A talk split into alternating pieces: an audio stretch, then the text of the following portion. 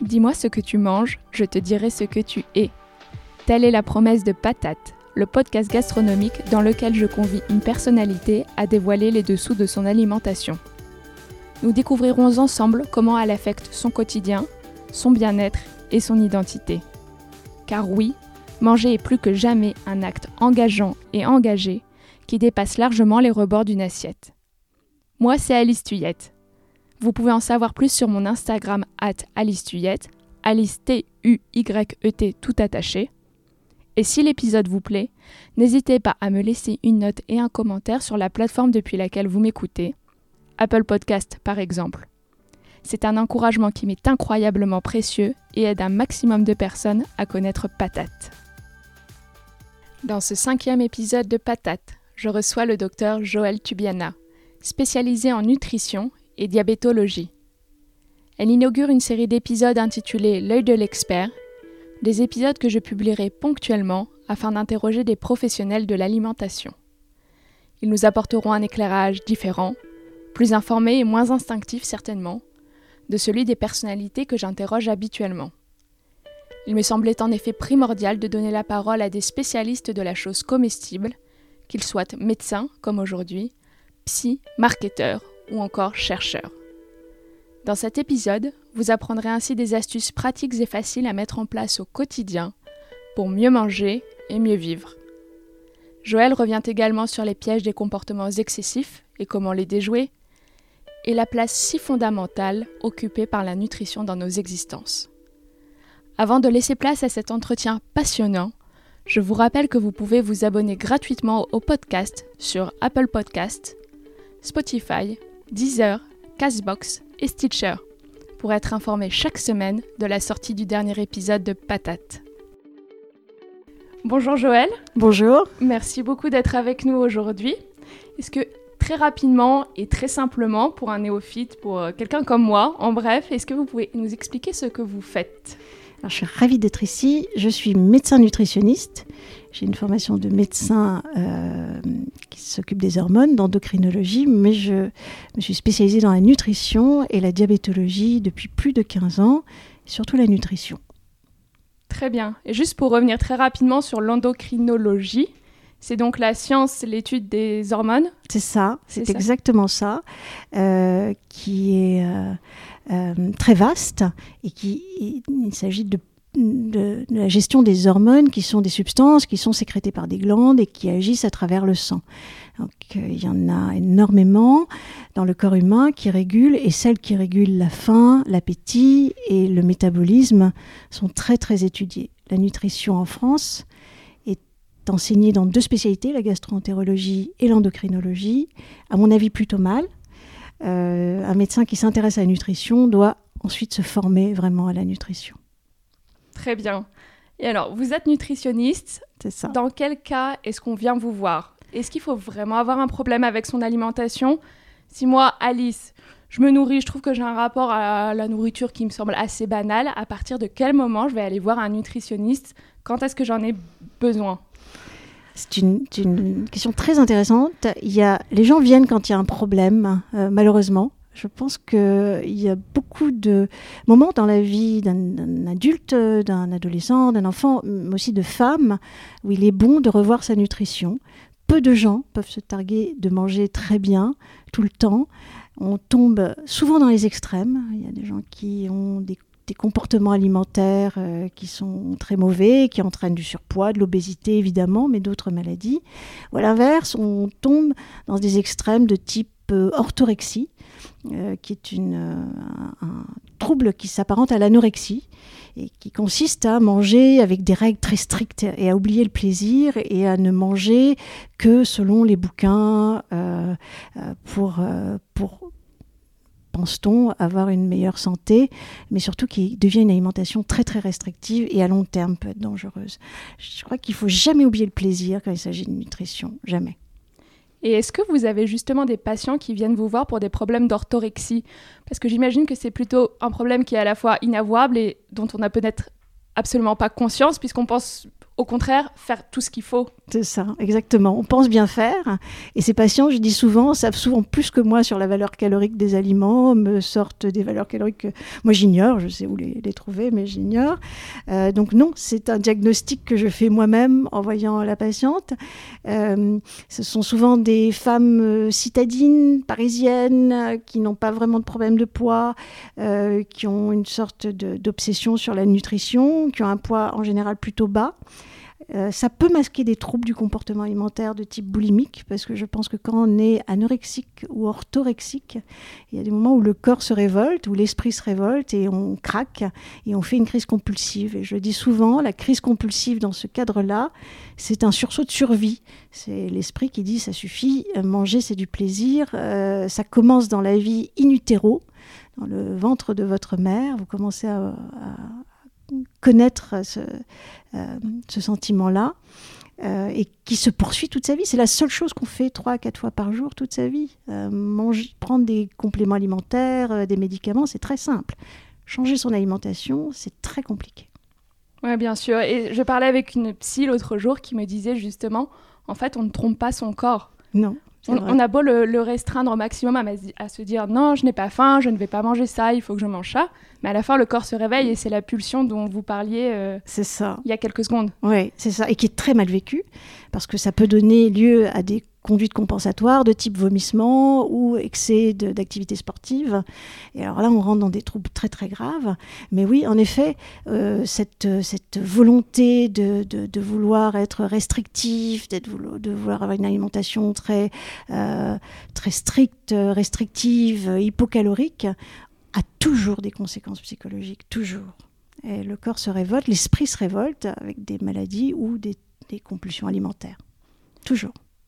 Et quelles sont les pathologies que vous traitez le plus souvent dans votre cabinet? Alors bien sûr l'obésité, parce qu'on vient pour ça, on vient pour un problème de surpoids. Quand on voit nutritionniste, encore une fois, je pense que la nutrition en France est très très mal enseignée.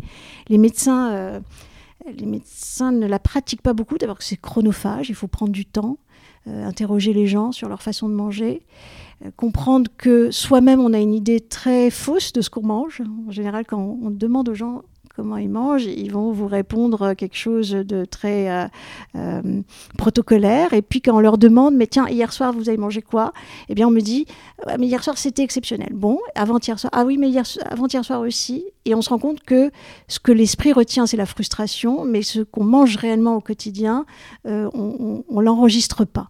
Donc, on vient me voir plutôt pour des problèmes de surpoids. Euh, ou alors des problèmes d'inconfort digestif. Ce sont les deux, les, deux gros, les deux gros points. Le diabète, bien sûr, de par mon métier, mais euh, c'est par là qu'on rentre et à moi après d'orienter les gens et de leur dire euh, ce que vous faites et peut être dangereux à long terme ou modifions ça. je leur explique toujours qu'il ne s'agit pas de faire un régime, mais qu'il s'agit de changer son alimentation à vie quelque chose de durable. De durable et qui est extrêmement dur. C'est la chose la plus difficile. On, cherche des méthodes miracles, des pilules miracles. Elles n'existent pas. Il faut vraiment accepter de changer son alimentation à vie. Quand on vient me dire et qu'on me dit depuis lundi, euh, je me suis mis à pomme yaourt, j'ai très très peur. Ça m'angoisse beaucoup. Je me dis voilà une patiente qui va avoir des problèmes. C'est c'est pas la façon de faire. Il faut revoir son alimentation, savoir ce qu'on mange, savoir ce qu'on aime manger et comme je dis, un, Indien de Bombay ne mange pas pareil qu'un Canadien euh, euh, d'Alberta. Euh, donc il faut savoir culturellement, génétiquement, ce, pourquoi on est programmé ou pas programmé, et puis construire autour de ça une alimentation qui, qui va durer à vie et qui vous permettra d'avoir le poids que vous voulez, pas le poids des magazines, mais un poids réel, et puis une bonne santé. Il y avait beaucoup de choses, c'était très riche. J'ai beaucoup de questions. Euh, pour revenir aux pathologies, est-ce que vous avez vu une évolution des personnes qui venaient dans votre cabinet au cours des années? Est-ce qu'on vient vous voir pour des problèmes différents? Oui, en effet. Euh, quand on s'installe, quand je me suis installée, on venait me voir beaucoup pour le, diabète, l'obésité. Euh, ces dernières années, j'ai pu remarquer un changement avec des modes alimentaires sur le no gluten, euh, sur le végétalisme, le vegan. Euh, j'ai pu remarquer ces, changements qui sont aussi parfois des façons un peu détournées d'être restrictifs et qu'il faut bien accompagner. Euh, j'ai rarement vu des gens qui mangeaient équilibré en ayant des régimes extrêmement restrictifs, sans lactose, sans gluten euh, ou, vegan. Il faut savoir éduquer ces gens-là, entre guillemets, euh, et leur expliquer comment puiser toutes les sources, tous les nutriments qui sont les protéines, les lipides et les glucides, sans se tromper. Parce que justement, sur ce point, j'avais préparé une question. J'ai vraiment le sentiment qu'aujourd'hui, on voit une abondance, une surenchère de régimes plus extrêmes les uns que les autres. Il va y avoir euh, la personne hyper protéinée, paléo, sans gluten, vegan, je ne sais quoi encore. Et on est sorti, je crois, de l'époque où les magazines féminins donnaient des, choses mais complètement absurdes, comme euh, des conseils absolument absurdes, pardon, comme manger que des, du raisin pendant une journée euh, pour purifier votre corps après une semaine de riz complet. Et aujourd'hui, on est plus dans un autre extrême aussi, hein, mais, mais, chacun semble avoir un régime différent. Et votre regard là-dessus, c'est quoi? C'est ok, c'est faisable, mais ça doit être absolument accompagné. C'est non, essayer de conserver une alimentation plus équilibrée, moins extrême. Alors, il y a beaucoup de questions dans ce que vous dites. En effet, je, l'ai remarqué, euh, il y a eu les modes des années 80, de ces régimes euh, monolithiques, enfin, euh, monomaniaques, je dirais, qui étaient extrêmement restrictifs. La, science a avancé, les, les, études de nutrition, il y en a tout le temps qui, qui, qui existent. Il y a énormément dans le monde d'études sur des grosses cohortes. Donc, on a, nous, les, les les conclusions de ces études. Donc le monde médical sait comment il faut manger. Et c'est justement parce qu'il n'y a rien d'extraordinaire qu'autour, les magazines euh, inventent un régime selon votre groupe sanguin, le régime paléolithique. Et quand on les analyse, ces régimes, on se rend compte qu'on revient toujours à peu près à la même chose, c'est-à-dire un régime sans trop de graisse saturée, sans trop de sucre à absorption euh, rapide. Donc c'est une façon détournée d'expliquer de, aux gens que c'est compliqué, alors que mon idée, c'est que la bonne nutrition est simple. Alors, il m'arrive aussi d'avoir affaire à des gens qui viennent, et c'est là où mon regard de médecin est difficile, qui viennent avec des demandes, euh, des, patients véganes qui ont un désir de grossesse, un, exemple qui me vient en tête, euh, qui je, dois quand même expliquer qu'il y a un risque de carence en vitamine B12, qui est une vitamine qu'on trouve dans les produits animaliers par exemple, euh, à qui je dois, ou qui veut allaiter dans le même contexte. Donc il y a mon regard de médecin, je ne dois pas juger, je dois essayer de m'adapter au maximum en apportant l'information. Je ne peux pas mentir à mes patientes et leur dire ce que vous faites est très bien. Je dois essayer de les amener à quelque chose de sain tout en respectant leur désir. Moi, je ne suis pas végane, mais si on, vient me voir en disant je le suis, je ne peux pas euh, concrètement dire... Euh, allez vous faire voir, c'est comme ça qu'il faut manger. Non, je ne peux pas être conservatrice, sinon ça ne marcherait pas, les gens ne viendraient pas. Et puis, on ne veut pas que vous portiez un regard, un jugement, comme les patients obèses. On ne porte pas de jugement sur leur, leur support, on les aide, on leur explique qu'on est là pour les aider. Euh, en tout cas, c'est ma vision. Et, que, et que je, ne juge pas. On va essayer de trouver la meilleure solution, mais je vais peut-être leur dire des choses qui vont les embêter et c'est ça, c'est que en sortant dans le kiosque, il y a le régime euh, soi-disant qui marche à tous les coups, mais qui marche pas. Ça se saurait. Si on avait réglé le problème de l'obésité avec euh, les, édulcorants, ça, se saurait. Hein, on verrait pas des gens euh, boire des soda light toute la journée en étant obèses. C'est pas le cas. Donc il y a des choses qu'on sait. Et il faut accepter d'aller voir son médecin, mais surtout de faire cette démarche qui est longue, pénible, difficile. C'est un long chemin de changer son alimentation personne vous le dit. On pense que c'est simple. Et il faut le savoir. Oui, c'est pas l'affaire d'un régime de deux semaines. non. Et c'est ça qui est, assez compliqué, assez paradoxal, c'est qu'à la fois il y a beaucoup de bon sens, puisque je crois qu'on sait tous en effet euh, faire attention aux graisses saturées, manger davantage de végétaux, faire attention aux apports en protéines, ceci, cela. Et en même temps, derrière ce bon sens, il y a des changements tellement difficiles à opérer qui sont parfois une remise en question totale de ce qu'on a fait depuis 10, 20, 30, 40, 50 ans, toute une vie. C'est ça. C'est ça. Et pour qu'une habitude devienne un, pour qu'une contrainte devienne une habitude, il faut du temps. Il faut que le corps s'adapte. Et l'industrie alimentaire, il euh, y, a des faux amis partout. Je, je vais prendre l'exemple des jus de fruits ou des smoothies.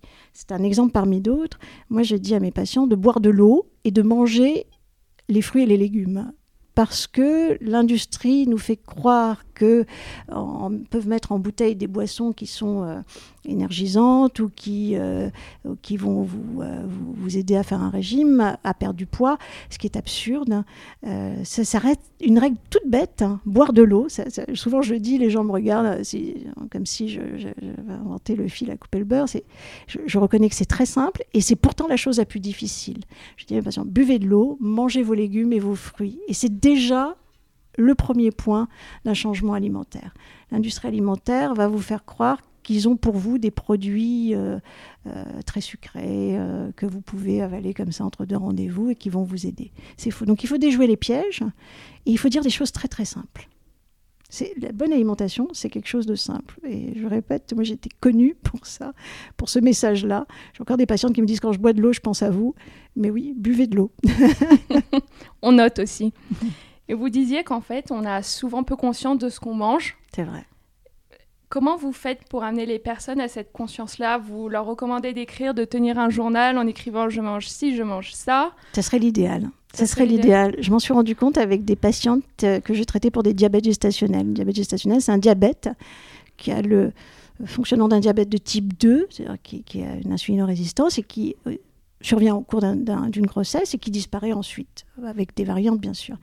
Et ces femmes-là, 70% de la prise en charge, avant de les mettre sous insuline, qui est le traitement, c'est la nutrition. Donc on est obligé de, leur faire écrire, d'abord de, tester leur glycémie six fois par jour, et puis de tester leur alimentation. Et, ça a été pour moi un eye-opener, comme disent les, les anglo-saxons, se rendre compte que noter son alimentation, ça, ça avait, c'était révélateur. Ces femmes-là me disent, je ne réalisais pas que je mangeais comme ça.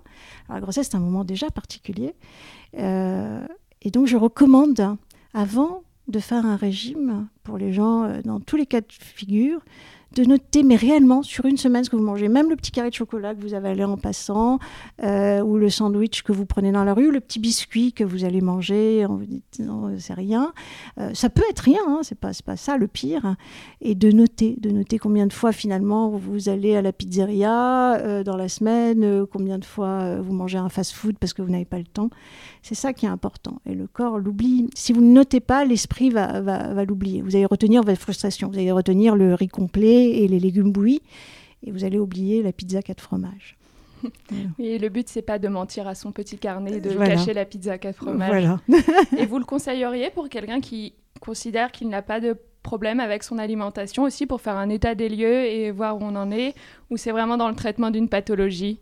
Une pathologie ou de troubles de, la, de, de, certaines vitamines. Ça, le, corps peut se révolter autrement que par le poids. Ça peut être la fatigue, ça peut être un manque de fer. Les femmes en souffrent beaucoup. Ça peut être une chute de cheveux, ça peut être un manque de vitamine B12 de vitamine euh, euh, D euh, qui vient plus par le soleil, mais enfin, ça peut être, ça peut être d'autres troubles, de, la fatigue, des troubles de la concentration. C'est très très vaste. Se nourrir, c'est notre carburant. Donc, des migraines aussi. Je des migraines, tout à fait. Beaucoup, oui, D'eczéma parfois. On s'est rendu mhm. compte qu'il y avait des, des eczémas, des troubles de la peau récurrents qui, étaient, qui pouvaient être résolus par l'alimentation. Donc c'est un exercice qui est toujours bon à faire. Mais en effet, il faut être le plus honnête possible c'est embêtant. Et d'ailleurs, le fait d'écrire modifie déjà le comportement alimentaire. Exactement, voir de l'autocensure avant parce qu'on sait qu'on va passer par le carnet après. Exactement, et qui va être lu. Donc il faudrait, ou alors se rappeler sur trois jours exactement ce qu'on a mangé. Ou ce que je, ce que je dis aux gens, c'est d'être dans un état de conscience quand on mange. Euh, surtout aux enfants, hein, j'en ai deux, je vois commencer, on a, ils ont envie de manger en, faisant des tas de choses. Euh, je le répète, une autre règle simple, pas d'écran quand quand, on fait manger les enfants, il faut être conscient de ce qu'on mange, il faut être là, devant son assiette et, être conscient de ce qu'on avale. Comment est-ce qu'on peut vivre cet état de conscience en mangeant? Ok, un, pas d'écran. Déjà, euh, moi je suis tout à fait pour des repas euh, ensemble, des repas euh, agréables. C'est vrai que notre, notre, vie actuelle fait qu'on mange souvent seul dans la rue, dans une voiture, en courant. Mais peu importe, euh, le soir, c'est pas mal d'avoir un rituel, même deux fois par semaine, un rituel d'un repas en famille, où euh, vous êtes là, vous discutez, euh, vous, vous préparez même l'alimentation avec les enfants. Il y a, un vrai, il y a une vraie valeur d'éducation à préparer, à voir ce qu'on met dans les plats, quelles matières grasses on utilise. Euh, expliquer qu'il y a des matières grasses qui, vont, qui sont utilisées par l'industrie parce qu'elles coûtent pas cher, qu'elles sont stockables, mais qui sont dangereuses. Qu'à la maison, quand on prépare un plat, on va utiliser des bonnes matières grasses, par exemple. Donc, euh, avoir des rituels alimentaires et et puis oui, euh, ça c'est peut-être, euh, ce serait une question à poser à un, psy, mais euh, être vraiment dans un état de conscience et apprécier ce qu'on mange. Il y a une pratique que j'ai commencé à avoir il y a quelques mois, c'est de m'arrêter avant de commencer mon repas pour me dire merci, j'ai ça sur la table, vraiment regarder mon assiette et commencer avant de commencer à la déguster. Ouais. Et ça, je trouve ça très agréable. C'est très agréable et c'est très juste. Et je ne dis pas que je peux le faire à tous les repas, parce que parfois, tout simplement, j'oublie. Parfois, on est avec euh, d'autres personnes qui vont se dire, mais qu'est-ce qu'elle fait pendant 10 secondes euh, à prêcher devant son assiette. Mais je, je, crois que c'est la même idée avec le reste que vous avez dit. Peut-être on ne pourra pas le faire tous les jours. À chaque repas, c'est complètement irréaliste. Et en fait, c'est peut-être pas viser ça, c'est pas les 100%, mais c'est le faire 50% du temps, 60-70% du temps, prendre ce temps à table, avec ses proches, ses amis, sa famille, cuisiner avec eux. C'est exactement ça. Plus on peut le faire, mieux c'est. C'est exactement ça. Faites-le le plus possible. Euh, c'est pas une règle du tout ou rien. Euh, souvent, euh, les gens pensent que s'ils ne le font pas tout le temps, ça n'a pas de valeur. C'est faux. Ça a de valeur même une fois par semaine.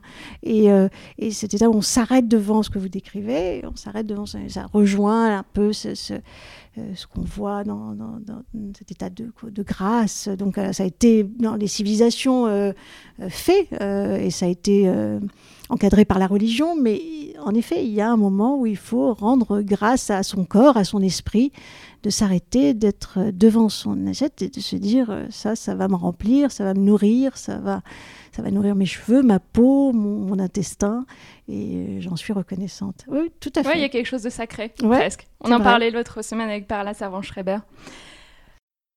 Pour continuer sur cette idée du tout ou rien, on est beaucoup, je crois, à avoir ce rapport-là à l'alimentation. Et tiens, bon, la journée est foutue parce que j'ai avalé un petit Kinder Bueno. Alors allons-y, aujourd'hui ce sera la totale, euh, entrée, plat, dessert, alcool, euh, gâteau au chocolat au milieu de l'après-midi parce que la journée a mal commencé. Je pense que vous êtes confronté à ça dans votre euh, cabinet. Tu vois beaucoup ce comportement, ouais. c'est très, très étonnant chez des adultes, parce que pour moi c'est un comportement un, peu puéril, mais oui, je leur dis, le, la sanction n'est pas immédiate, c'est pas un Kinder Bueno qui, et à l'inverse, hein, c'est pas avoir refusé euh, une glace qui va vous faire perdre du poids ou être mieux. C'est un bilan qui se passe sur des mois, des semaines, des, des, jours. Donc il faut être patient et il faut accepter que c'est un processus qui est lent. Je comprends des fois on a envie de perdre du poids rapidement, mais si c'est pas le cas, de toute façon, changer son alimentation est un processus lent et se dire que ce petit Kinder il n'a aucune valeur sur euh, vous l'avez pris, vous a fait plaisir, ben, très bien. Le repas d'après, vous le, vous le construirez en conséquence, les repas d'après. Et puis il y en aura d'autres, des, des, des, chocolats, euh, du bon chocolat, ça fait partie du plaisir. À ce moment-là, il faut se poser la question. Puisque vous aimez le chocolat, allez vers un chocolat plutôt que ces chocolats très industriels qui contiennent très peu de, de beurre de cacao, de cacao aller vers des bons chocolats qui vous font plaisir, qui vont remplir, un peu saturer vos, vos, vos, papilles, euh, vous satisfaire au niveau du goût, et puis le ritualiser. On peut tout à fait manger du chocolat et avoir une bonne santé, au contraire, ou, ou même manger des bonbons. J'ai des patientes qui ont un bec sucré, c'est pas, pas grave, on peut, on peut l'intégrer. Mm-hmm. Oui, tout est une question de comment ça s'intègre plus globalement. Exactement. Et il y a peut-être des personnes qui ont une vision moins court-termiste avec ce tout ou rien, se dire la journée est foutue, mais il y a... c'est un comportement que je, je, constate assez régulièrement, d'être dans un très grand contrôle, par exemple la semaine, et je vais manger des salades, je vais manger des soupes, je vais faire attention mm. à moi. Et le week-end, c'est comme si c'était euh, les chevaux sont lâchés.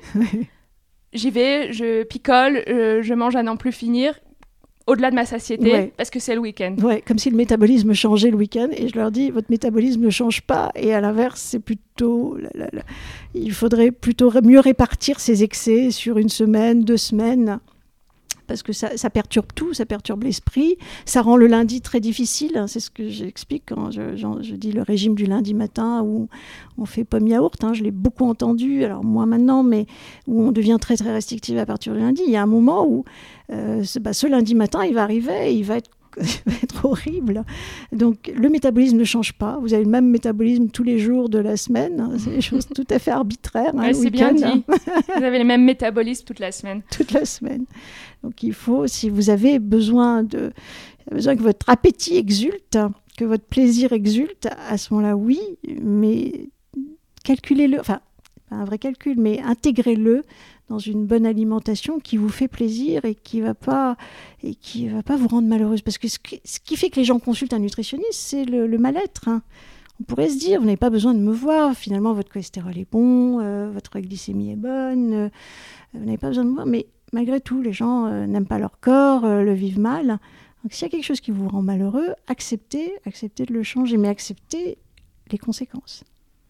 Et le mal-être que vous constatez qui, vous, qui amène les personnes dans votre cabinet, c'est souvent un mal-être qui est lié à l'apparence. Ou c'est aussi un mal-être intérieur parce que, par exemple, il y a des gens qui se disent je me sens mal parce que euh, j'ai eu tout sucre, euh, mm. j'ai une perte d'énergie, ce dont on parlait tout à l'heure, mais c'est essentiellement lié à l'apparence.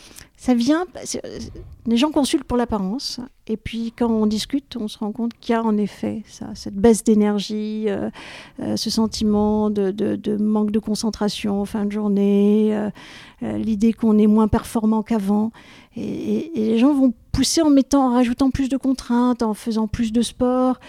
Il y a d'autres façons de de régler le problème. Mais en effet, on consulte souvent pour le physique et on se rend compte en fait que l'alimentation impacte beaucoup d'autres choses, impacte votre énergie, impacte votre, votre mental. Euh, à l'inverse, hein, l'anorexie, l'alimentation restrictive, ces jeunes femmes qui tout d'un coup arrêtent de manger euh, euh, du lactose, du gluten, ça, vous impacte forcément. C'est un niveau de difficulté au quotidien qui, qui ne peut pas ne pas vous impacter. Alors des psys diront que c'est une façon de... Ce sont des défenses hein, qui permettent de, de tenir euh, d'autres, euh, d'autres angoisses, peut-être, euh, c'est à discuter. Quand on se met autant de contraintes au quotidien, il faut se dire pourquoi? Pourquoi je me... Il y en a déjà suffisamment. Pourquoi est-ce que je me rajoute encore autant de contraintes? Donc oui, la, nutrition va avoir des, des impacts sur l'apparence, mais pas seulement. En tout cas, ça peut être un déclencheur pour aller consulter. Oui. Euh, ce qui veut dire qu'évidemment, le, rapport à l'alimentation est très lié au rapport à son propre corps. Vous, dans votre position, est-ce que vous conseillez aussi vos patients et patientes sur ce terrain-là, du rapport au corps à l'image de soi? Bien sûr, oui, bien sûr. Je vois beaucoup de femmes. Euh, beaucoup de femmes qui souffrent et qui viennent me voir à des moments clés, avant la grossesse, pour des troubles de la fertilité ou au moment de la ménopause. La ménopause, quelque chose que périménopause que moi-même je traverse. Donc euh, je, suis assez, euh, assez intéressée par ce, phénomène-là. Euh, il y a encore 20 ans, ça signait un peu la fin de la féminité. C'est plus le cas, j'ose espérer. je prends cet exemple, mais oui, il y a un vrai mal-être. chez, les femmes ou chez des adolescentes à l'autre extrême lié à l'apparence et on doit on doit travailler là-dessus, on doit essayer de comprendre ce que ça signifie, qu'est-ce qu'il faut abandonner, qu'est-ce qu'il faut mettre en place.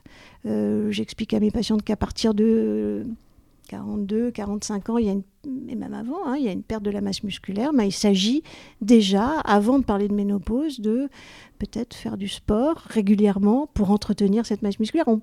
Gagnera pas la guerre de la sarcopénie, comme je dis, mais on peut gagner des batailles et on peut euh, vieillir euh, de façon plus sereine et plus agréable. Et vous parliez de sport, j'avais justement une question là-dessus. Qu'est-ce que vous recommandez comme type d'activité physique? À quelle fréquence? Alors, la, médecine dit, pour que ça soit vraiment actif, c'est 45 minutes trois fois par semaine le minimum. C'est très vaste. Encore une fois, on n'est pas tout ou rien. Si vous pouvez en faire qu'une fois 45 minutes et que ça devient un rituel, c'est déjà bien. Si vous pouvez pas en faire mais que vous marchez, c'est déjà parfait. La marche, les vertus de la marche sont absolument incroyable. Je parle d'une vraie marche rapide, hein, euh, où vous marchez plusieurs, 45 euh, minutes, une heure, c'est possible si vous êtes citadine et que vous aimez marcher. Euh, ça peut être des, sports le week-end de courir avec vos enfants, ou ça, ça, peut être quelque chose qui est intégré à la vie familiale, ou quelque chose que vous faites pour vous, mais qui doit être régulier les, ces femmes-là qui, se, qui tout d'un coup se préparent à un marathon pendant trois mois et puis qui arrêtent, euh, je dirais que l'impact est presque négatif. Parce que c'est très violent pour le corps C'est très violent tout d'un coup pour le corps, les ligaments, les, les muscles, et puis ça s'arrête. Il faut que ça soit régulier, c'est comme l'alimentation. Il faut accepter de l'intégrer dans sa vie. Et je reconnais, hein, euh, personne n'y va de gaieté de cœur, mais ceux qui font du sport le savent. À partir d'un certain moment, on sécrète ces endorphines et ça devient, ça devient plaisant, ça devient une habitude. Il faut que ces comportements deviennent une habitude. Il y a des tas de publications qui vous disent à partir de quand euh, euh, un comportement devient une habitude. On parle de 21 jours, j'en sais rien, pour être honnête, mais c'est du long terme. Quoi qu'il arrive, c'est du long terme. Si vous arrivez à faire progressivement 45 minutes trois fois par semaine, ou une fois 45 minutes, mais que vous marchez deux fois par semaine, que vous bougez, que vous montez les escaliers, c'est déjà bien. C'est déjà ça. L'important est déjà de se bouger. Exactement. Euh, et j'aimerais revenir sur quelque chose que vous avez dit avant. Vous êtes revenu plusieurs fois sur euh, les produits industriels, euh, les jus, les produits très gras, très sucrés. Comment est-ce que vous parvenez, et déjà est-ce que vous le faites, comment est-ce que vous parvenez à remettre vos patients et patientes à la cuisine pour qu'ils oui, cuisinent davantage eux-mêmes parce que je pense que c'est quelque chose que vous promouvez. C'est ce que je dis en effet, j'essaie je, moi aussi de, le faire.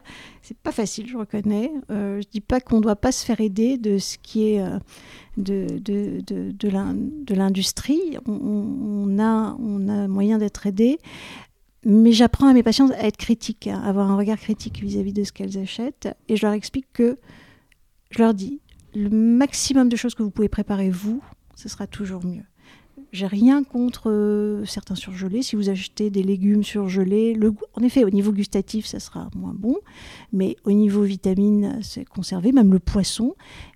Mais préparez-les vous-même, transformez-les vous-même. À partir du moment où vous transformez vous-même les aliments, vous les faites cuire vous-même, euh, vous, vous pouvez maîtriser le sel, les apports en sel, les apports en matière grasse, et du coup enlever les exhausteurs de goût, euh, euh, les glutamates ou les, ou les fécules de pommes de terre qu'on rajoute maintenant pour euh, soi-disant enlever le gluten. Donc transformez vous-même vos aliments le plus possible, ayez un regard critique sur ce que, sur ce que vous achetez.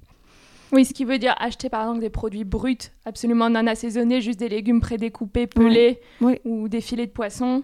Et après, cuisinez-les euh, vous-même. Voir les acheter surgelés. Hein. Je choque mhm. souvent en disant ça, mais euh, je reconnais que c'est pas le mieux. Mais si, ça peut vous aider parce que vous rentrez, il est tard le soir, que vous n'avez pas le temps de faire le, partir le matin et vous ne pouvez pas faire votre marché, c'est déjà parfait.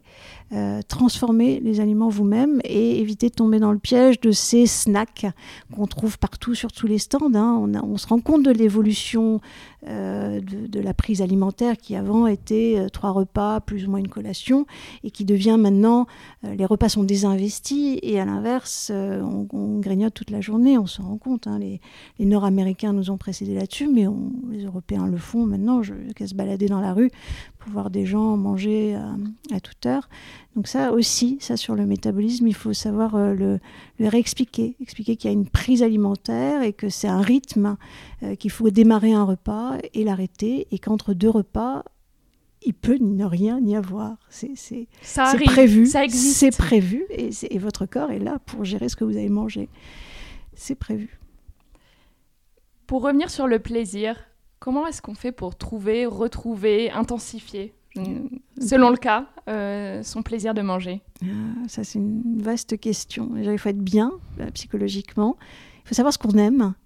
Euh, je crois que si vous mangez, si d'un coup vous êtes persuadé qu'une mode est une alimentation qui vous convient, mais que vous n'avez pas de plaisir, à ce moment-là, il faut revenir vers ce que vous aimez. Souvent, je dis, se rapprocher peut-être de sa culture, de sa génétique, hein, c'est important les, goûts sont, instaurés très tôt dans la vie. si vous venez de, de l'Europe du Sud et que votre mère cuisinait euh, à l'huile d'olive, eh bien, vous aurez plus de plaisir à manger ça que de la crème ou du beurre. Donc, euh, essayez de vous rapprocher de ce qui vous fait vraiment plaisir et construire votre alimentation autour de ça, ce que vous aimez vraiment manger, ce qui va vous, ce, ce sur quoi vous fantasmez quand vous avez faim. On n'a plus vraiment faim, mais il arrive encore, si vous avez faim, euh, qu'est-ce que vous avez envie de manger? Qu'est-ce qui, qu'est-ce qui vous fait fantasmer? Mais est-ce que les gens vont vous répondre intuitivement? Et là, ça un peu provoque la question, mais est-ce qu'une nourriture saine peut-elle faire plaisir? Puisque les gens, quand ils meurent de faim, si vous leur demandez euh, de quoi avez-vous envie Ça va être euh, davantage un plat en sauce bien riche avec du féculent que un plat plus sain avec une fondue de courgettes, un poisson blanc, un peu d'huile d'olive. Alors, et entre, entre les deux, il y a, y, a y a, des intermédiaires. Je crois qu'on meurt pas de faim. Je pense que justement, quelqu'un qui meurt de faim c'est une question intéressante parce que quelqu'un qui, aurait vraiment une restriction alimentaire euh, par contrainte euh, et qui tout d'un coup euh, aura envie de manger, va pas forcément aller vers le plat le plus riche, hein, va aller vers quelque chose qui va le nourrir. Hein. on le voit chez des hommes qui, ou des femmes qui travaillent dans des, sous des températures extrêmes. Hein. Le bûcheron canadien, on prend toujours cet exemple-là, qui a besoin de gras. Donc oui, lui, il a besoin de gras. Mais si vous êtes dans le sud de la France ou même dans le sud ou dans l'Italie ou même ici, à Paris, euh, euh, vous n'avez pas besoin de cet apport en gras. Votre corps n'est pas en danger. Donc, vous ce qui veut dire, vous pensez que naturellement le corps vous amènera vers ce dont vous avez besoin. Je le pense. Si on sait l'écouter, je le pense. Hein. ira vers là. Je le pense. Mais je pense qu'il y a trop de, pièges à déjouer avant euh, et de plaisir immédiat. On sait que le sucre va saturer les récepteurs très, très rapidement.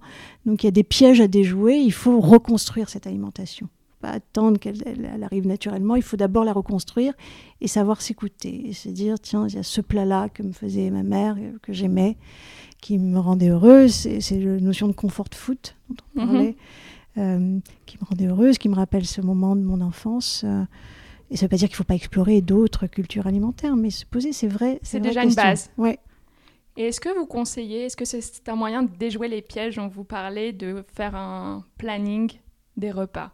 Par exemple, je suis chez moi le dimanche et je dis, je vais faire les courses le lundi matin.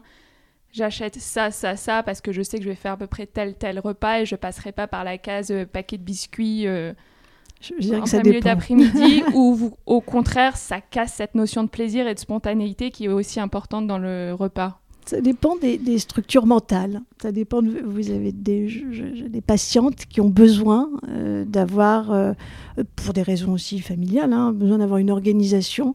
Je me méfie des organisations strictes.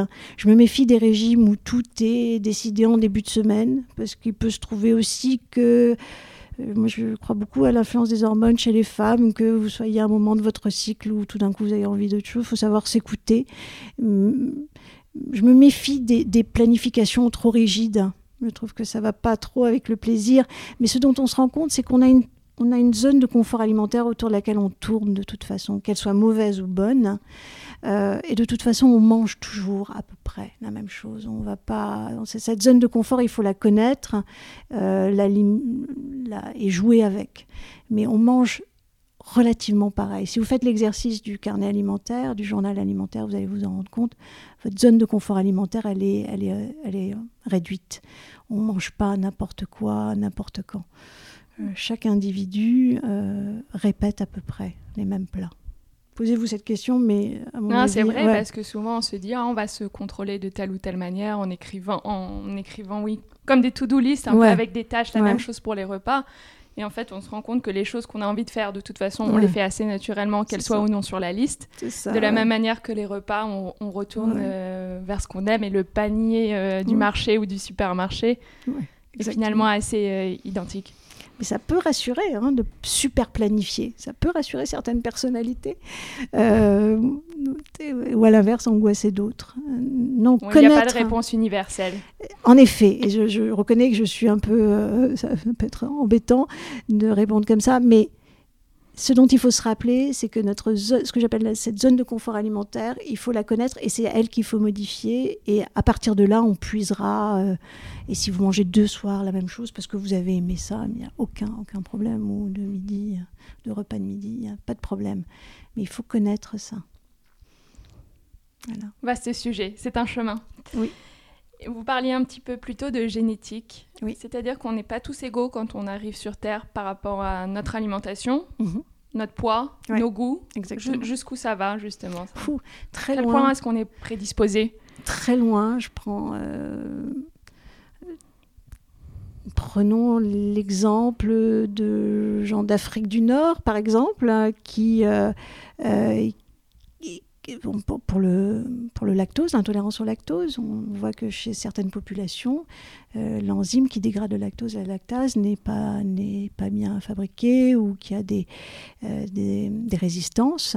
Et donc il y a des populations qui, euh, quoi que vous fassiez, ne sont, sont pas tolérants au lactose, mais c'est pas le cas de tout le monde. Hein. Euh, en, Suisse ou en Scandinavie, là où il y a des beaux cheptels, où les enfants boivent du lait euh, euh, depuis la, petite enfance et toute leur vie, il y a peu d'intolérance au lactose. En revanche, quand vous descendez dans l'hémisphère sud, vous avez des comportements génétiques, euh, des, modèles génétiques qui font qu'on n'est pas adapté à telle nutrition. Et on le voit dans des pays où tout d'un coup, violemment, est arrivée une culture alimentaire euh, euh, de l'Ouest, par exemple en Asie. Et tout d'un coup, on a vu apparaître des obésités qu'on ne voyait pas chez des personnes, chez des populations asiatiques, parce que brutalement, ils ont été exposés à cette alimentation, ou alors des, populations primitives, hein, comme les Indiens, qu'on étudie maintenant pour le diabète, parce que ces gens-là ont été brutalement exposés à une alimentation qui les a rendus obèses et diabétiques. Donc génétiquement, très clairement, ils n'étaient pas préparés à ça. Mhm. ils ont subi ah, C'est intéressant parce que la première invitée du podcast, c'était justement Yalda Alaoui. Ah, Elle a grandi au Maroc. Et euh, elle est arrivée en France à l'adolescence. Elle n'avait jamais mangé de fromage, de produits laitiers. Il s'est trouvé que intolérance totale ils ont mis des années à le découvrir. Exactement, parce que vous souffrez, c'est pas, pas une allergie, donc euh, vous n'en mourrez pas, mais c'est une souffrance tous les jours, c'est des spasmes abdominaux, des troubles, des troubles du transit, euh, des ballonnements, donc ça, ça vous désocialise pas, mais ça vous fait souffrir. Les gens arrivent avec une vraie souffrance et, ça se perd, c'est-à-dire qu'on ne sait plus d'où ça vient, est-ce que ça, vient de, du pain, euh, du lactose, donc je pense très clairement à ça, moi-même qui ai des origines euh, juive séfarade, je me suis rendu compte que le, lactose euh, et que le fromage euh, me faisaient du mal. Mais à l'inverse, c'est pas le cas de tout le monde. Je le conseillerais pas à tout le monde. Je dis pas. Et vous recommandez aux personnes de faire un test, dans ce cas médical, de tester chez elles en éliminant les ingrédients et en voyant ce qui leur fait du bien, ce qui ne leur fait pas du bien au, au fur et à mesure? On peut être empirique. On peut être empirique ou faire ces tests. J'ai eu du mal à trouver des bons tests.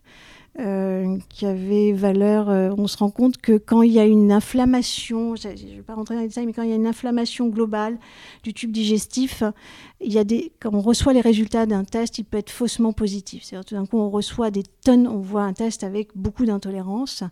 il faut savoir faire la, la part des choses. C'est pour ça que la nutrition est très très longue et qu'il faut enlever une à une les intolérances pour savoir exactement celle qui est la plus... Euh, c'est un travail d'isolation. c'est un travail d'isolation, comme vous dites, et c'est souvent un travail empirique. Je conseille, parfois les tests, parfois on peut s'en passer et être complètement empirique et se dire, euh, de par justement les origines culturelles de la personne, tenter un, tenter un, régime euh, adapté, mais c'est un travail long. Il faut accepter que quand vous faites un régime d'éviction, de lait ou de, ou de, ou de blé, il faut qu'il soit total, parce que même la réintroduction, c'est on, l'explique, hein, il n'y a pas, pas dose dépendante. Ça peut être le petit cappuccino du coin qui va euh, tout d'un coup euh, faire que ce test va être faussé, parce que ça, ça va réintroduire hein, une intolérance, euh, des troubles digestifs. Donc c'est un travail long à faire, long et compliqué. Donc il ne faut pas tout enlever en même temps, sinon c'est impossible. Vous êtes désocialisé. Commencez par à une, hein, isoler le, l'agent vraiment euh, pathogène, celui qui vous fait du mal. En général, on se rend compte que les gens euh, intuitivement le, le, le savent plus ou moins. Ils savent qu'ils ont un petit peu mal au ventre après avoir pris un millilitre de lait. Et génétiquement, encore, j'imagine qu'on n'est pas tous égaux face au poids. Mm. Et deux personnes qui mangeront identiquement euh, la même chose n'auront pas le même corps. Je suis d'accord avec vous. Je crois que vous avez la réponse dans la question. en effet, on, en effet, ce, modèle qui est véhiculé par les magazines est euh, très toxique, je le vois chez les jeunes femmes. Hein. J'ai vu beaucoup de troubles du comportement alimentaire chez des jeunes femmes qui, euh, qui génétiquement ont des formes, mais je trouve ça très très beau. Il faut, je pense qu'il y, a du progrès là-dedans. Je crois qu'il faut savoir assumer son, son corps. C'est un, un, long processus pour une jeune femme et c'est une longue souffrance. Mais en effet, euh, la maigreur n'est pas, un, pas un idéal et non seulement c'est pas un idéal, mais on se rend compte que ça a, été idéalisé, c'est très très idéalisé. J'en parlais récemment. Euh, parfois, les jeunes filles anorexiques, on les voit trop tard parce que c'est vécu au début, même par l'entourage familial, comme quelque chose de très positif. Hein. Euh, perdre du poids, c'est souvent vécu comme quelque chose de positif. Donc ces troubles sont masqués pendant longtemps et on les voit, ils sont installés et c'est trop tard. il faut arrêter de valoriser la maigreur, évidemment, et de valoriser ces, corps qui sont, euh, qui sont presque des avatars euh, des êtres humains. Et, et voilà. Mais ça, c'est un, long travail aussi de la presse et des médias, mhm. je trouve. je crois qu'il y a un mouvement intéressant qu'on voit aujourd'hui avec un petit peu plus de diversité. Je dis clairement, il ne faut pas se voiler la face non plus. C'est hypocrite de dire que tout le monde est accepté et, que tout le monde est valorisé, promu. Euh, avec différents types corporels, mais il y a quand même un, mouvement dans ce sens. C'est vrai, mais à l'inverse, il y a un mouvement, mais c'est un vrai débat philosophique sur la, sur euh, un peu narcissique d'auto euh, célébration sur Instagram, euh, les hmm. médias sociaux. Euh, je cite là, mais il y en a d'autres où il y a aussi beaucoup de comparaisons, de falsifications. Il faut se méfier de ce de cette, cette mise en scène, surtout chez les jeunes gens. Mais ça, c'est un, vaste débat aussi. quittons les réseaux sociaux, on y est assez souvent en dehors. Voilà. Euh, de quelle manière notre alimentation joue sur nos hormones et inversement, comment nos hormones jouent sur notre alimentation Très clairement, je vais vous prendre l'exemple de l'insuline, qui est l'hormone euh, sécrétée par le pancréas. Euh, eh bien, le sucre, hein, le sucre va entraîner un pic d'insuline. évidemment, on ne peut pas imaginer manger sans sucre. Il y a du sucre, les glucides sont partout. On doit, ils doivent représenter 50% de notre apport euh, calorique total. Donc, euh, il en faut, mais le sucre va déclencher cette sécrétion d'insuline. L'insuline est l'hormone qui stocke le sucre et le transforme en gras. Donc très très clairement, il y a un lien entre le sucre et, euh, les graisses. On le sait, on le sait depuis des années. il y a aussi les hormones du stress. Le cortisol, il y a l'adrénaline qui vont agir sur, sur des neurotransmetteurs, sur la sérotonine, sur l'appétit. Tout ça, c'est très très bien connu. Euh, et puis, euh, qui a beaucoup travaillé sur la, fertilité.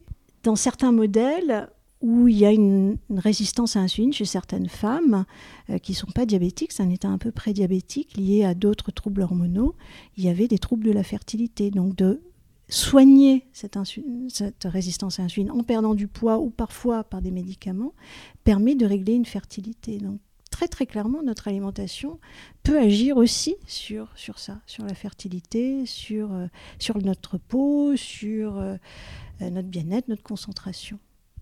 Surtout. Surtout. Vous me disiez que les patients qui arrivaient dans votre cabinet, c'était essentiellement un pour des problèmes d'obésité et deux pour des troubles digestifs. J'ai l'impression qu'en ce moment, on parle beaucoup de gut health, de santé intestinale. Ça veut dire du microbiote, de la relation. Notre deuxième cerveau se trouverait euh, dans notre estomac. C'est vrai. Est-ce que ce sont des nouvelles pathologies ou est-ce que ce sont simplement des problèmes dont on a plus conscience aujourd'hui? Est-ce qu'on s'écoute plus? Sans doute un peu des deux. Je pense que les, troubles, le syndrome du côlon irritable a toujours été un, enfer. Je rigole, je pas par euh, cruauté, mais euh, un vrai souci pour les médecins. Une fois qu'on a éliminé des vraies pathologies et qu'on arrivait à dire euh, cette patiente ou ce patient souffre d'un syndrome du côlon irritable, on était bien embêté parce qu'on ne savait pas quoi faire. Il y avait quelques antispasmodiques. On sait pas comment traiter. Pendant longtemps, on s'est demandé comment traiter ces gens-là. Tout d'un coup, on a découvert, on s'est intéressé à la nutrition, enfin.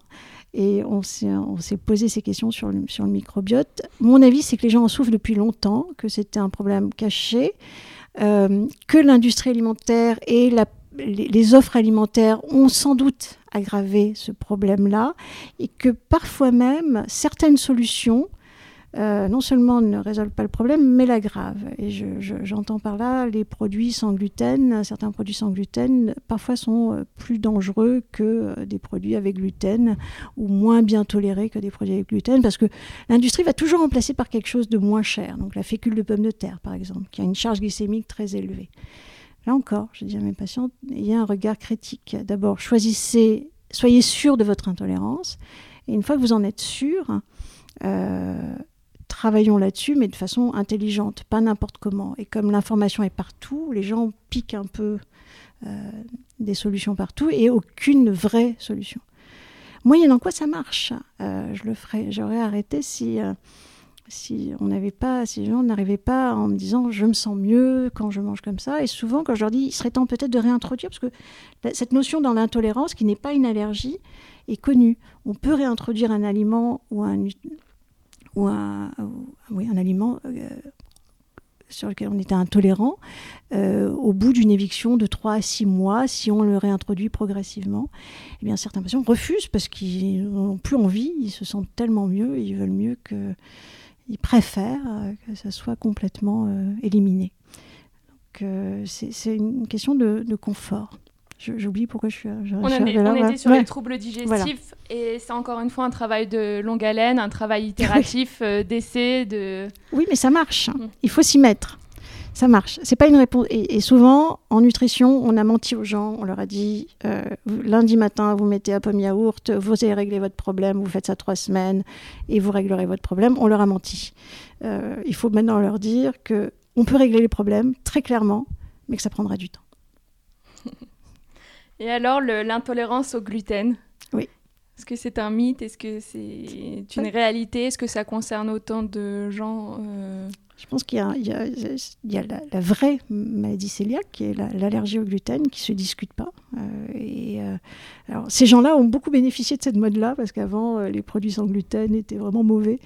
Donc, pour nos patients qui avaient une maladie cœliaque, on est très contents. Pour les autres, je pense que c'est surestimé en effet, et que c'est souvent une excuse pour dire je mange pas de pain, je mange pas de pâtes et je suis dans un régime restrictif. Mmh. Ce qu'on oublie, c'est que les, les alternatives qu'on que, qu'on nous propose sont souvent pas intéressantes. Et je le vois chez mes patients diabétiques. J'ai eu des patients diabétiques tout d'un coup dont les glycémies ont augmenté euh, avec des produits euh, sans gluten parce que la, farine de blé et la farine de blé complète qu'on avait mis en place était remplacée par des fécules de pommes de terre ou d'autres farines qui ont une charge glycémique beaucoup plus forte. Donc c'est pas intéressant. Euh, pour moi, c'est très largement surestimé et c'est une question de, mode et c'est souvent une excuse pour aller vers un régime restrictif. Pour éliminer toute une catégorie d'aliments qui euh, est étiquetée comme ça me fait grossir. Exactement. Je la retire. Ouais. On approche de la fin de l'épisode. Est-ce que vous avez 3, 4, 5, 6, 7, 8, autant que vous voulez, conseils très simples, c'est-à-dire des personnes qui ont entendu l'épisode, elles peuvent se réveiller demain matin, les mettre en place et même en choisir un ou deux. Mais des choses vraiment extrêmement simples pour avoir un rapport plus harmonieux à leur alimentation, se sentir mieux globalement. Et, je sais qu'il est très difficile, c'est bien ce qu'on a compris aussi avec mhm. notre discussion, qu'il est très difficile de donner des conseils généralistes parce qu'on a tous un code génétique différent, on a mhm. tous une culture différente, on a un mode de vie différent, on a des préférences aussi différentes. Et bien sûr, c'est très important aussi les préférences. Qu'est-ce que vous conseilleriez? Des choses simples. Alors, avoir une, lecture critique des aliments que vous achetez, euh, choisir des aliments où la liste des ingrédients est petite, voire euh, euh, avec un, seul mot, de l'aliment nature, je veux dire. Boire de l'eau, je reviens toujours là-dessus. manger vos fruits et légumes, ne pas les mixer, ne pas les boire en jus, vous avez besoin des fibres. Ça, c'est très très important. Manger vos, vos légumes, vos fruits, boire de l'eau, regardez ce que vous achetez, transformez vous-même vos aliments, et puis passez peut-être une semaine, un mois à vraiment vous dire, à vous demander ce que vous êtes prêt à faire pour modifier votre alimentation. Je veux dire, quelle est l'alimentation qui me convient, avec l'aide d'un médecin, d'un nutritionniste ou pas. Euh, quelle est l'alimentation qui me convient je, me donne un mois pour la mettre en place et à partir de là, je reconstruis. Oui, ce temps-là est aussi nécessaire parce qu'on ne reconstruit pas du jour au lendemain en se disant non, je faire carrément autre chose. Voilà. Et pour terminer, j'ai peut-être deux questions qui sont un peu plus personnelles. Pourquoi est-ce que déjà vous avez choisi cette euh, spécialité? Pourquoi est-ce que ça vous intéresse autant? Et si vous pouvez m'expliquer de la même, euh, dans la même réponse, je demande beaucoup de choses, euh, la différence entre nutritionniste et diététicien je vais répondre en même temps. encore une fois, la nutrition est enseignée dans deux spécialités en France, en endocrinologie et en gastroentérologie.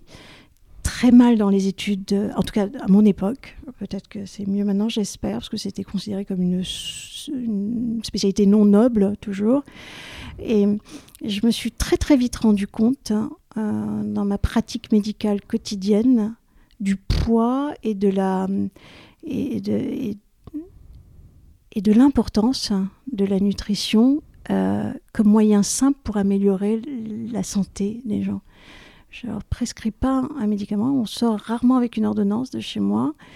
Euh, ça arrive. Hein, mais rarement quand on vient pour la nutrition. Et pourtant, euh, on améliore le quotidien des gens très très rapidement. Donc c'est une satisfaction que j'aime. Puis ça me passionne. J'ai toujours été passionnée par, par la nutrition. Ça se découvre au fur et à mesure. Nos carrières sont maintenant suffisamment longues pour s'orienter au fur et à mesure. La diabétologie m'a sans doute amené à ça aussi. Voilà les hormones.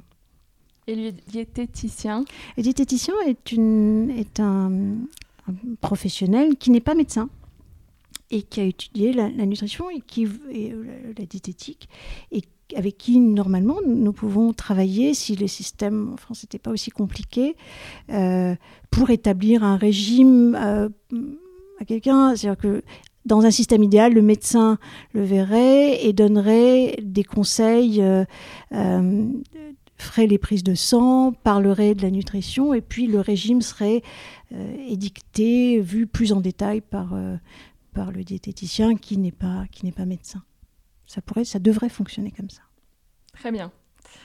Et euh, la der des der, mhm. je pose généralement une, question à mes invités quand on est à la fin de l'épisode, savoir s'ils ont un conseil bien-être euh, à donner. Vous en avez donné plusieurs qui étaient liés à l'alimentation, mais là ça peut être lié à l'alimentation ou pas du tout. Simplement une, une, bonne pratique que vous avez envie de partager parce que ici on s'intéresse pas seulement à l'alimentation, mais aussi au bien-être dans son ensemble eh bien, refaire du repas un moment central. Et euh, je ne dis pas que je le fais moi-même, mais ça reste, un, ça reste une utopie. Euh, et pourtant, ça marche bien. On s'en est rendu compte dans plein d'études. Des familles qui mangent ensemble et qui mangent de façon euh, heureuse, même si c'est plus ou moins sain. Mais refaire du repas un moment central dans la vie familiale. Très bien. Merci beaucoup, Joël. C'était un plaisir de vous avoir. Merci à vous. Voilà, Patate, c'est fini pour aujourd'hui. Je vous remercie d'avoir pris de votre temps pour écouter notre conversation. Je vous en suis profondément reconnaissante et espère que vous avez encore plus la patate maintenant. Si vous avez des questions ou des remarques à me communiquer, n'hésitez pas à m'écrire à alice at ou à réagir sur mon Instagram at alicetuyette. Je ferai de mon mieux pour vous répondre. Le mot de la fin? Régalez-vous et rappelez-vous que vous êtes parfait et parfaite comme vous êtes, où que vous soyez dans votre vie, vous êtes exactement au bon endroit au bon moment. Allez, à très bientôt sur Patate.